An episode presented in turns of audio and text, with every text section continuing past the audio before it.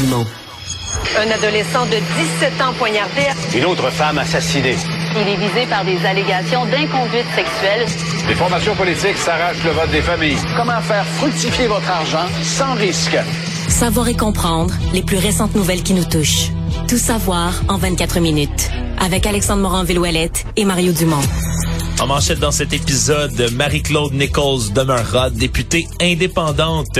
Commission sur les mesures d'urgence, Peter Slowly, l'ex-chef de la police d'Ottawa, témoigne enfin.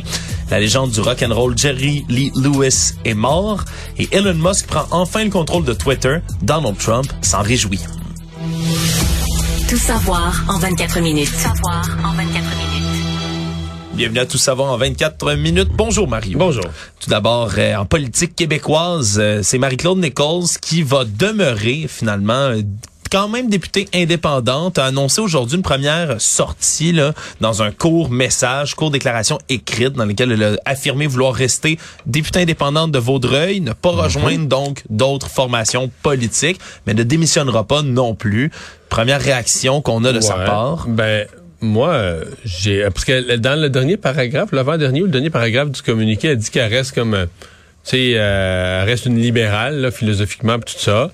Euh, moi, ce que j'entends, c'est qu'elle pense que Dominique Anglade va partir, c'est ça. Moi, le calcul que je vois de son communiqué d'aujourd'hui, d'abord, elle veut faire taire toutes les rumeurs, parce que c'est sûr, tu sais, on le disait un peu à la blague hier, mais avec Éric Duhem qui crie sur tous les toits. Moi, n'importe qui qui est insatisfait, je vais le prendre, je veux un député à Ouais. tout prix, et tout ça. Ben, tu de la minute qu'elle est insatisfaite, elle démissionne.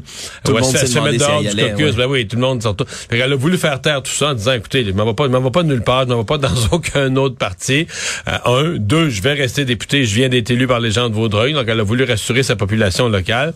Mais je pense qu'elle a aussi voulu passer un message au Parti libéral de dire, regardez bien, là, euh, ça n'a pas d'allure ce qui est arrivé, euh, puis tasser Dominique Anglade, puis moi, le lendemain matin, je, je, je, je rentre au bercail, là. Ouais. je suis disponible pour aller travailler avec le prochain chef, puis je pense que c'était ça le message. Ouais, parce qu'elle dit dans son message textuellement que ses convictions profondes ne changent pas, elle demeure profondément libérale. Donc, Oui, euh, oui, absolument. Le message, moi, je l'ai compris. Moi, je l'ai interprété comme ça.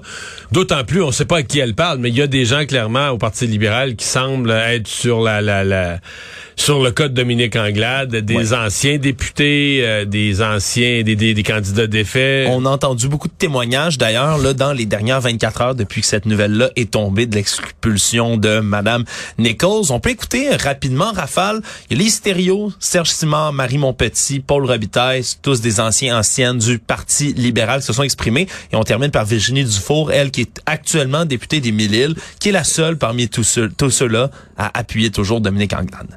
S'il y avait un vote de confiance à l'égard de Mme euh, Anglade, comment vous voteriez? Je pense que par l'essence de mes réponses, vous pouvez comprendre qu'elle n'aurait pas mon appui. avec tout le respect que je dois à Mme Andelade, c'est clair que s'il y avait une course à la chefferie, puis si j'avais encore ma carte libérale, je voterais pas pour euh, Dominique Andelade. C'est clair, c'est clair. Euh, Dominique Anglade doit absolument se soumettre à un vote de confiance des membres le plus rapidement possible. Puis, chose certaine, dans mon, dans mon cas, moi, je lui accorderai pas mon appui. Tant que Mme Anglade ne montre pas une autre façon de faire les choses, ben, je pourrais pas voter pour elle. J'ai vu des choses à l'interne et j'ai- je donne à 100% mon appui à Dominique. Donc, dans, dans le cas de Mme Dufour, la dernière, écoute, c'est faut être logique. Il y a 10, elle, est de- elle fait partie des 10 nouvelles personnes qui, qui ont été élues et qui sont nouveaux dans le caucus. Écoute, quand c'est des gens élus depuis trois semaines, là.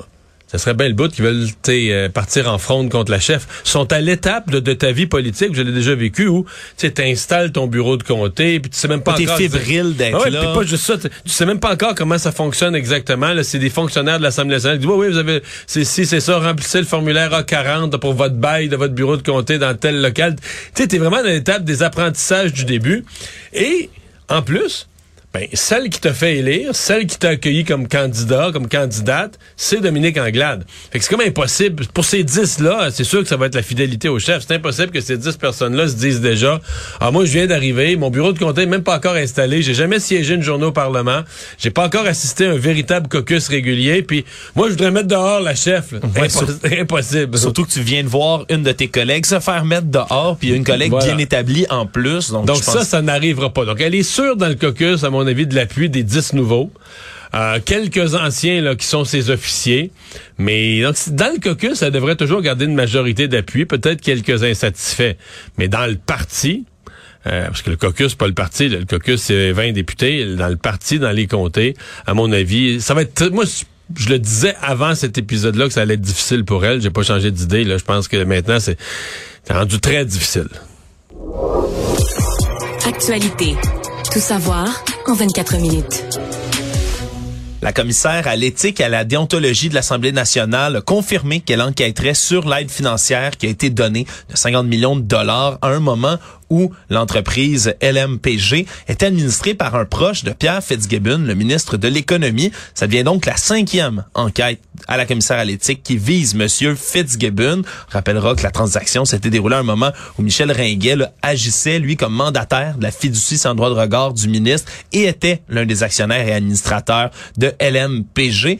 Donc, c'est une autre enquête, encore une fois, qui va venir viser Monsieur Fitzgibbon. On sait qu'il y en a eu par le passé qui ont eu certaines conséquences. Il avait dû se retirer momentanément est-ce que ça commence Ben, bien mal, disons, son, Ben, c'est ça que j'allais dire. C'est ça que j'allais dire. Celle-là, ce qui est particulier, c'est qu'un deuxième mandat avec des fonctions élargies. Il me semble que François Legault, en dedans de lui, devait se dire, là, il, ça, il faudrait plus qu'il en ait, là. Puis là, le mandat n'est pas commencé, il n'y a pas un mois de fête, euh, qu'il y a déjà une première enquête de commissaire à l'éthique. Euh, c'est, c'est, c'est, c'est fatigant, c'est embarrassant. Pierre Fitzgibbon, lui, a l'air à s'en foutre, là, a, accueilli tout ça avec une certaine désinvolture, mais euh, c'est autour de lui là, que ça va fatiguer, puis ça va finir par fatiguer. Il, il est assez populaire quand même dans le caucus, puis ça va finir par fatiguer des collègues aussi. Oui, absolument, parce que une attitude comme ça de, de se sentir un peu au-dessus des choses, ça peut quand même euh, repousser certaines personnes, puis ternir un peu la confiance, si on veut, à un ministre qui, en plus, tu le mentionnais, vient d'hériter d'un, d'un espèce de super ministère. Puis, je veux dire, je, je suis pas certain qu'il s'est aidé. C'est quand même, il a quand même été extrêmement euh, dur. Certains disaient méprisant avec la commissaire à l'éthique. Fait que d'après moi, elle, mettons qu'elle a un dossier. Puis tu dis, OK, c'est un petit dossier, puis je pense pas que je vais conclure. Je pense pas qu'il y a grand-chose là. puis Je pense pas que je vais conclure avec un blanc, mais je vais le prendre pareil. Je vais le prendre pareil. Ça va faire la nouvelle que je dis que je l'étudie. Tu sais, euh, je dis pas que c'est ça, là, mais il, il s'est pas aidé là. T'sais, en montrant son peu d'intérêt pour la commissaire à l'éthique, en la, en la traitant, en voulant dire elle, elle c'est pas fort, elle, elle comprend rien au monde des affaires, même si c'est peut-être le cas, soit dit en passant. Mais je veux dire, t'as pas le choix. C'est elle que l'Assemblée nationale a désignée comme sa commissaire à l'éthique. Tu lui dois respect. Et ça, il a oublié cette règle-là. là. Alors qu'on se prépare lundi à la fermeture du pont-tunnel, on apprend une nouvelle en termes de transport en commun. Québec et Montréal vont mettre sur pause le prolongement du service rapide de bus entre Pineuf, le stade olympique et la rue Notre-Dame. Tout ça pour des raisons de coût. C'est une autre tuile qui va tomber sur la tête comme ça des automobilistes parce qu'on en cherche des solutions de transport en commun à l'intérieur de la métropole et à l'extérieur. Surtout, c'est que ce service de bus rapide-là sur Pineuf n'est toujours pas en activité. Donc, on, déjà, on Hey, mais va ça pas fait le prolonger. J'ai un beau résumé. ça. Un ça résumé fait- pour toi, Ah ouais? Mario, de Ça combien fait d'années? tellement d'années. On l'a annoncé en 2009. 2009, c'était annoncé. Et la date prévue, c'était 2013. Pour le Sur- début, là. Ça pour le début, c'était censé rouler en 2013. Donc, on comprendra que plus neuf ans plus tard, il y a eu des retards épouvantables. C'est censé ouvrir donc le 7 novembre prochain. Mais en plus, Mario, dépassement de coût de plus de 300 ça a coûté le triple construire tout ça.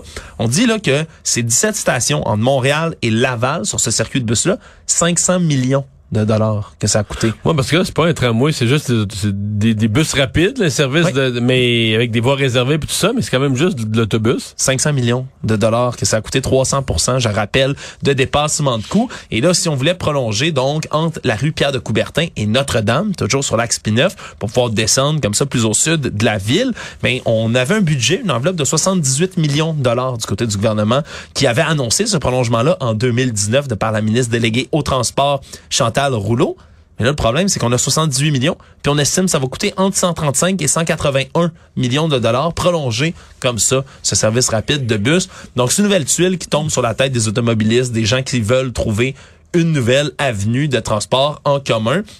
Et en plus de tout ça, Mario, mais on a les classiques hein, pour la fin de semaine. Il y a plein d'entraves. Ah, la fin de semaine, c'est- Il y a plein d'entraves qui vont être mises euh, en place déjà que sur le pont Victoria, il va y avoir là des travaux qui une seule voie qui va être ouverte en direction de la rive sud, sur le pont Honoré Mercier, une seule voie en direction de Kanawake, celle vers Montréal complètement fermée pour la fin de semaine. L'échangeur Saint-Pierre, on dit qu'on veut on conseille de l'éviter du côté de Mobilité Montréal complètement, juste de l'éviter parce qu'il y a plein de bretelles qui vont être fermées. Non, vraiment, encore une fois, ça, ça démontre que qu'il y a un pont qui ferme ou Montréal. pas, bienvenue à Montréal. Ou pas bienvenue à Montréal. En fait, on veut pas vous voir. La Cour suprême du Canada a tranché aujourd'hui l'inscription obligatoire à perpétuité au registre des délinquants sexuels et jugée inconstitutionnelle. On rappellera que c'est entré en vigueur en 2004, hein, cette loi sur l'enregistrement des renseignements sur les délinquants sexuels. Et on avait créé ce registre national. Au départ, c'était à la discrétion des juges d'inscrire quelqu'un ou pas sur ce registre. Depuis 2011, toutes les personnes qui étaient coupables, reconnues coupables d'un tel crime, étaient inscrites automatiquement. Et s'il y avait des récidives, plusieurs crimes sexuels, c'était inscription à la perpétuité. Or, on vient de, de, valider que ce serait inconstitutionnel du côté de la Cour suprême. Donc, on risque de, de, de ne plus pouvoir voir ces inscriptions-là comme ça sans qu'il y ait au moins jugement, discrétion d'un juge. Ça risque quand même de faire réagir la population. Mais ça fait réagir parce que je pense que l'opinion publique, les gens voyaient quand même comme une forme de sécurité euh, cette idée que des gens soient inscrits, euh, que s'ils veulent, par exemple, s'ils veulent appliquer pour un emploi, mettons quelqu'un qui a des crimes sexuels pour des enfants, qui a des, actes de pédophilie et tout ça, ben, s'il veut s'inscrire comme coach dans un dans un sport où il va aller dans le vestiaire avec les jeunes, ça passera pas. On va le détecter tout de suite, etc. Bon, là, euh, c'est nos chartes, nos chartes, nos chartes. Euh, va falloir respecter ça. C'est la, la, Cour suprême, c'est le jugement final. Est-ce que le gouvernement va pouvoir réécrire? Parce que parfois, le gouvernement réécrit les articles de loi un peu moins sévères en tenant compte de ce que la Cour a dit. Mais euh, moi, j'ai euh, moi j'ai un problème avec ça. Moi, je, je suis... J'espère que le gouvernement va trouver une façon de réécrire la loi pour que des registres de délinquants sexuels à contrôler soient toujours euh, soient toujours en vigueur. Euh, il y a une notion de protection du public, c'est encore plus vrai, mais c'est un des un des crimes importants que le gouvernement Harper avait mis à l'époque dans ceux qui, qui amènent une, euh, une inscription automatique. Là, c'est les crimes contre les enfants, les crimes graves à caractère sexuel contre des enfants. C'est peut-être ceux qu'on veut protéger encore plus les autres. Là. Tout savoir en 24 minutes. Plusieurs personnes l'attendaient avec impatience. C'était enfin au tour de Peter Slowly, l'ex-chef de police de la ville d'Ottawa, de témoigner aujourd'hui dans la commission sur les mesures d'urgence à Ottawa. Et on a appris toutes sortes de choses. Il était attendu de pied ferme, je rappellerai, parce Il que... est devenu émotif, hein? Il est devenu très émotif, a pleuré pendant son témoignage, Ben oui. même a dû prendre une pause à quelques reprises. Il avait démissionné deux semaines après le début des manifestations du soi-disant convoi de la liberté qui s'était dirigé à Ottawa. Et depuis plusieurs semaines déjà, il y a des témoignages qui succèdent qui le blâment directement en disant ils avaient les informations en main, auraient pu agir. Mais là, selon Peter Slowly, lui, il blâme les médias, il blâme la désinformation qui circulait en disant que ça a sapé la confiance du public envers la police municipale. Il s'est fait entendre en disant que faisait extrêmement froid, que les policiers faisaient de leur mieux. Il a dit on a fait de notre mieux avec les informations et les ressources dont on disposait. On peut écouter une partie de son témoignage. I do not have any clear impression or saw any clear conclusions that we were going to have anything more than what I was being briefed on by my team. This was going to be a Thursday, Friday, mainly Saturday, Sunday event. Donc, un, un événement d'une fin de semaine, mais ça, là, Alex, il y avait, il y, en a plusieurs qui sont venus le dire. Toi, tu nous dis, je le voyais les réseaux sociaux. L'idée que ces manifestants voulaient s'incruster, voulaient rester avec leur camion. Je sais pas comment il a pu ne pas anticiper ça. C'était dans leur slogan, littéralement. On partira pas jusqu'à ce que toutes les mesures sanitaires soient levées. Quand ils se faisaient interviewer par des gens des médias, c'est ce qu'ils répétaient. On partira pas tant que tout Mais sera lui, il croyait pas, pas levé. ça. Il disait, voyons donc, là, ils vont partir lundi matin, ils vont s'en aller. Persister et signer aujourd'hui. Continué à marteler les mêmes propos encore et toujours. Et je le rappelle, là, on a eu des témoignages, entre autres, hier, du grand patron de la police provinciale, l'Ontario, Thomas Carrick, qui lui disait, mais que on, on a donné des rapports, des renseignements euh, qui provenaient même de la police d'Ottawa elle-même, de notre police, comme quoi les manifestants étaient équipés, voulaient rester sur place, partiraient jamais tant qu'il n'y aurait pas eu gain de cause. Et pourtant, pour M. Slowly, il s'agit seulement d'une couverture médiatique injuste de désinformation sur son cas. Il a dit, entre autres, on a fait de la mitigation de trafic pour pas que les véhicules se rendent trop sur place. Parce que ce qu'on disait du côté de la police provinciale, on s'étonnait d'avoir laissé les camions se rendre jusque sur la colline parlementaire. Et pourtant, là. première fin de semaine, il y avait 5000 véhicules qui bloquaient le centre-ville. Pas 500, 5000 qui étaient sur place. Donc, témoignage émotif de M. Slowly qui est sous beaucoup de pression. On le comprend. Mais pourtant, difficilement peut-être réussi à convaincre les gens qui l'entendaient aujourd'hui. On a des nouvelles des finances à Ottawa. C'est jeudi prochain, 3 novembre, que la ministre des Finances, Christophe Freeland, va annoncer sa mise à jour économique. Et déjà, on commence à préparer le terrain. On dit que ça va pas être facile ce côté économique au Canada, document qui va quand même être plus mince que dans les dernières années vu qu'on n'a pas toutes les mesures d'aide, les programmes Covid entre autres qui sont dans ces mesures-là. Alors on, on, a laissé entendre déjà qu'on se dirige vers une période difficile, on dit pas récession là. pour l'instant le mot en R n'est pas utilisé. Mais ils vont devoir quand même mettre à jour dans un, exercice comme ça où as les, les, les chiffres du gouvernement, les dépenses, les revenus du gouvernement, mais tu as quand même une mise à jour des prévisions du gouvernement pour l'état de l'économie pour les prochains mois. Donc, on va surveiller certainement est-ce qu'il anticipe une, un ralentissement fort ou une récession. On va surveiller aussi, je vais être quand même curieux de voir la mise à jour. Je sais pas jusqu'à quel point ils vont être précis, mais euh, des paiements d'intérêt sur la dette. Parce que le gouvernement Trudeau a emprunté massivement avec la confiance que les taux d'intérêt euh, allaient rester bas. On parlait, on parlait dans le discours du trône il y a deux ans de taux d'intérêt qui allaient rester bas pendant des décennies. Laisse-moi vérifier les taux d'intérêt à l'instant. Mario me confirme à l'oreille qu'ils ont monté, qu'ils continuent de monter. Et, et, on dit, tu sais, on dit souvent en ondes, ah, tu dis que pour les ménages endettés, ça va coûter cher, mais il n'y a rien dans nos sociétés qui est plus endetté que le gouvernement, là. Le gouvernement, les, les paiements d'intérêt, c'est pas instantané, parce que la dette, c'est renouvelable à diverses échéances. Mais dès l'année prochaine, les paiements d'intérêt sur la dette vont commencer à, grimper significativement. Savoir et comprendre. Tout savoir en 24 minutes.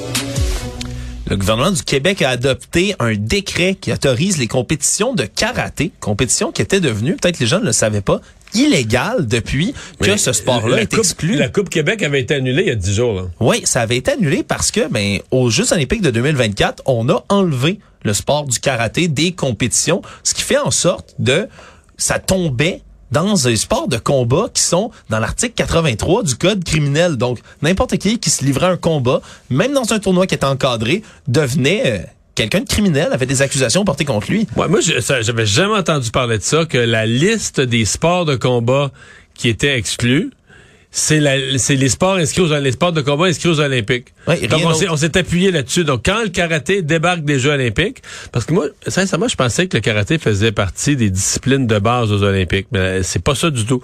Le karaté est dans une liste de sports puis là, le pays hôte, puis le comité olympique, choisissent dans cette liste lesquels ils vont mettre. Comme là, à, Tokyo, on avait retenu le karaté. On, s'entend, c'est qui est un sport national. Qui est un des sports nationaux de la, du Japon. Mais euh, aux Jeux olympiques de Paris, on a retenu d'autres sports. On n'a pas retenu le karaté. Donc, n'étant plus un sport olympique, les compétitions de karaté devenaient quelque chose d'illégal au Québec. Et là, on a donc, par voie législative, on a, on a rendu ça légal. Ça me paraît bien logique. Ben oui, autoriser la reprise des compétitions de karaté amateur. Parce qu'il y en a du karaté euh, qui... On, voit, on a souvent l'image des enfants là, avec des, des petites ceintures blanches qui, qui font des mouvements dans le vide. Mais il y a des compétitions de karaté qui sont euh, plein contact, là, qui sont vraiment beaucoup plus robustes, où on peut presque infliger un chaos à son adversaire, ni plus ni moins. Mais c'est sûr que dans des situations comme ça, ça pourrait frôler le criminel c'est pas encadré. Ah non, il faut que ce soit encadré, évidemment. C'est un sport de combat. De toute façon, euh, je faisais une entrevue avec le président de Karaté Québec. Il me disait, de toute façon, on peut rien faire parce qu'on n'est pas assuré. Si c'est pas légal, Évidemment, une activité, tu, tiens, mettons, une compétition d'une activité qui est pas qui est pas jugée légale au Québec par le gouvernement, qui est pas considérée légale, la compagnie d'assurance débarque tout de suite, va jamais cautionner une activité illégale. Donc, il arrive n'importe quoi, des accidents, n'importe quoi arrive durant le, tournoi. Euh, personne, les administrateurs, personne va vouloir se trouver personnellement responsable de ça pour assurer. Donc, il fallait que c'est la ministre. Dans le fond, ça s'est réglé cette semaine au Conseil des ministres, le premier Conseil des ministres du gouvernement, du nouveau gouvernement Legault.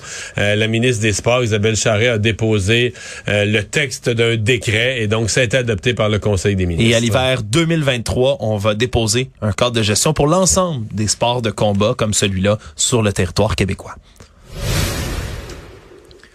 Il y a un témoin qui affirme avoir accueilli Marilyn Bergeron chez lui pendant plus d'un an, cette jeune femme qui a disparu depuis près de 15 ans maintenant.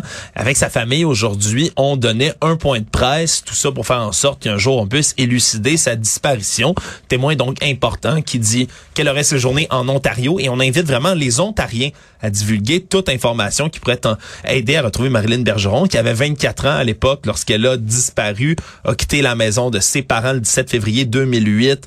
On disait qu'elle partait euh, se promener. Elle s'est rendue à un guichet automatique dans un restaurant, puis plus une trace. On n'a plus jamais entendu parler de Marilyn Bergeron jusqu'à ce témoin maintenant qui livre un témoignage. Donc ça risque d'être amplifié dans les médias ontariens, peut-être, qui sait peut-être donner de nouveaux témoignages euh, et du, de l'eau à l'enquête. Euh, reste une, une réalité. Là. Maintenant qu'elle s'est en Ontario, euh, vivante et en santé, euh, c'est assez facile de rejoindre ses parents là, depuis 15 ans. là. Donc tu dis est-ce que c'est parce qu'elle veut est-ce qu'il est arrivé quelque chose? Est-ce qu'elle veut plus avoir de contact avec ses parents? Il n'y a pas de raison apparente. Là, elle n'est pas partie en chicane, elle est partie un matin tout bonnement comme ça. Il a pas de. Ou encore est-ce qu'elle est est-ce qu'elle vit carrément là, sous le joug, totalement emprisonnée, sous la menace de quelqu'un? Est-ce que c'est ça? Euh, la famille a l'air convaincue, puis l'avocat, euh, l'avocat Marc Bellemare a l'air convaincu de, de faire délier des langues. Là. On a l'air d'avoir la conviction, pas nécessairement de savoir aujourd'hui où est, mais l'impression qu'à l'époque, il y a des gens, peut-être des gens associés au monde criminel, ou des gens avec des- qui, ont pu la voir, qui ont pu savoir des choses et que, bon, en, vie- en vieillissant avec le passage du temps, ces gens-là, quelqu'un pourrait prendre le téléphone, les appeler puis dire, regardez, là, c'est un tel, il a fait telle affaire, etc. Euh, on leur souhaite, la mère disait ce matin, on pense, on n'exclut pas, on le sait que peut-être qu'elle est décédée aujourd'hui, mais on ne veut plus vivre dans l'incertitude devant l'inconnu. Le, fait de pas savoir devient euh, trop souffrant.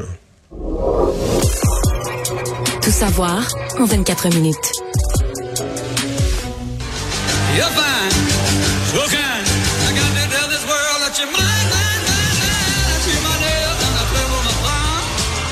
Et oui, Les débuts du rock and roll. Les débuts du rock and roll, un des derniers grands pionniers de cette musique, Jerry Lee Lewis, est mort à l'âge de 87 ans. Lui qui est associé pour l'éternité à cette chanson qu'on entend, Great Balls of Fire, était réputé évidemment son style dynamique, son piano enjoué, une vie aussi euh, fidèle au rock and roll, hein, beaucoup Ouais. d'histoires d'abus de Mais drogue, vraiment inventé un nouveau son, une nouvelle façon de jouer euh, complètement, là, qui, qui a révolutionné la musique. là. Ben oui, c'est un ami, même un rival aussi de Elvis Presley, le King lui-même, donc côtoyé des géants, euh, provoqué toutes sortes de scandales, mais aussi de magnifique musique au cours de sa carrière. Et on dit là qu'il s'est éteint de cause naturelle, lui qui avait déjà eu un AVC mineur en mai cette année, donc qui s'éteint aujourd'hui. Il y avait eu un petit, une petite erreur là, plus tôt dans la semaine. C'est TMZ, je pense, qui avait annoncé son décès. Probablement qu'il avait eu vent qui était très, très, très malade. Là, Oui, qui avait annoncé son décès erronément. de manière un tout petit peu prématurée. Finalement, ça sera Ouais. pas une erreur si grande que ça, puisqu'il est, euh, il est finalement décédé aujourd'hui. Au moins, sa musique subsiste dans le cœur des amateurs. Le monde. On a appris aujourd'hui que le mari de la chef des démocrates au Congrès, Nancy Pelosi, qui est très, très connue, son mari, Paul Pelosi, a été hospitalisé après avoir été violemment attaqué à son domicile. On apprend que ce serait euh, une attaque à coups de marteau, Mario, euh, Ouais, dans c'est les ce que les dernières médias, ce heures. qui sort dans les dernières minutes, j'ai Reuters, parce qu'avant ça, on parlait d'une attaque, mais là, on disait attaquer à coups de marteau. Hein, qui attaquait un coup de marteau chez lui dans sa résidence à San Francisco? Comprendre que Nancy Pelosi n'était pas là, elle était euh, plutôt euh, ailleurs là, pour d'autres fonctions officielles. Et donc, ben Paul Pelosi, 82 ans, quand même un homme qui, qui n'est plus tout jeune, est à l'hôpital. On dit qu'il reçoit d'excellents soins. Sa situation serait stable pour l'instant, mais là il y a un témoin qui a été arrêté et donc placé en garde à vue. C'est surtout ses motifs qui vont faire l'objet d'une enquête. Ouais, parce que lui, clairement, il disait qui il cherchait. Là. Ouais, parce que faut comprendre que la famille de Pelosi, comme beaucoup d'autres élus démocrates ou anciens démocrates, font partie des gens qui sont démonisés, ni plus ni moins. Là, le terme n'est pas trop fort, démonisés par des gens des théories complotistes comme QAnon, entre autres, qui vont penser que ces Ouais, c'est gens-là plus des adversaires politiques, puis je suis pas, je suis pas d'accord avec leurs idées politiques. Oh, on n'est plus là-dedans. Là. L'acte de Satan, littéralement, dans la tête de beaucoup de ces gens-là. Il y en a qui croient qu'ils qui, qui courent un trafic pédophile, qui sacrifient des enfants dans des rituels sataniques. Non, non, vraiment, c'est du lourd. On sait pas si c'est les motivations, évidemment, qui ont motivé certaines Non, mais personnes. quand des choses comme ça se disent, tu dis, il faut juste qu'un esprit fêlé entende ça. Puis lui, il croit, puis euh, il part avec ça, puis où est-ce qu'il s'arrête là? Ouais, depuis 2017, les menaces envers les membres du Congrès sur la police du Capitole ont plus que doublé. Et très rapidement, Twitter a finalement été acheté par Elon Musk. C'est fait après euh, avoir voulu s'en sortir pendant plusieurs mois de, ce, de cette entente de 44 milliards. C'est chose faite et une personne qui s'en réjouit, c'est l'ancien président Donald Trump qui a dit, lui, sur son Truth Social que Twitter est en de très bonnes mains. On peut comprendre pourquoi. Elon Musk avait déjà évoqué le fait de le ramener sur Twitter, lui qui est banni depuis l'assaut sur le C'est Capitole. une question de jour à partir de maintenant qu'on va y revoir Donald Trump. Résumer l'actualité en 24 minutes, c'est mission accomplie.